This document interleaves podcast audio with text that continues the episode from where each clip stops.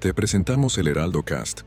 un resumen de noticias de El Heraldo de Aguascalientes, generado con nuestro modelo de voz neural. Hoy, en la columna Escalpelo. Prohibir las corridas de toros en Aguascalientes podría tener un gran impacto, porque hay una economía fuertemente vinculada con la tauromaquia, es decir, que muchas personas dependen de este tipo de eventos, sobre todo en algunas fechas en específico, comentó la presidenta del Colegio de Economistas, Dafne Viramontes, ante la reciente prohibición en la Plaza de Guadalajara, afirmó que si bien existe una tendencia a nivel nacional de reducir este tipo de eventos y pensando en eso a futuro, consideró que en Aguascalientes se ve que esta situación no ocurra en el corto plazo.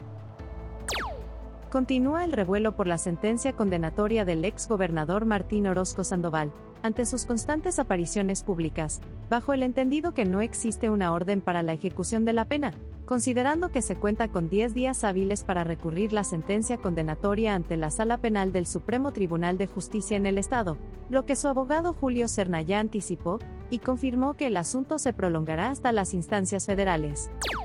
En un extraño y revelador silencio, la directora del Instituto de Educación de Aguascalientes, Lorena Martínez Rodríguez, y el líder de la sección 1 del Sindicato Nacional de Trabajadores de la Educación, Ramón García Alviso, optaron por no pronunciarse tras la resolución del Tribunal Colegiado, que revocó la admisión de una demanda de amparo presentada por el Consejo de Laicos de la Diócesis de Aguascalientes, en el Juzgado Quinto de Distrito del Estado.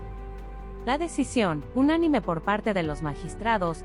argumentó la falta de un vínculo concreto entre el derecho a la educación y el objeto social de la asociación civil quejosa, limitado aparentemente a actividades religiosas. Después de un periodo de tres meses de pausa, la distribución de los libros de texto gratuitos y su uso en las aulas deberá reanudarse de manera inmediata. Sin embargo, los líderes educativos se han sumido en un mutismo preocupante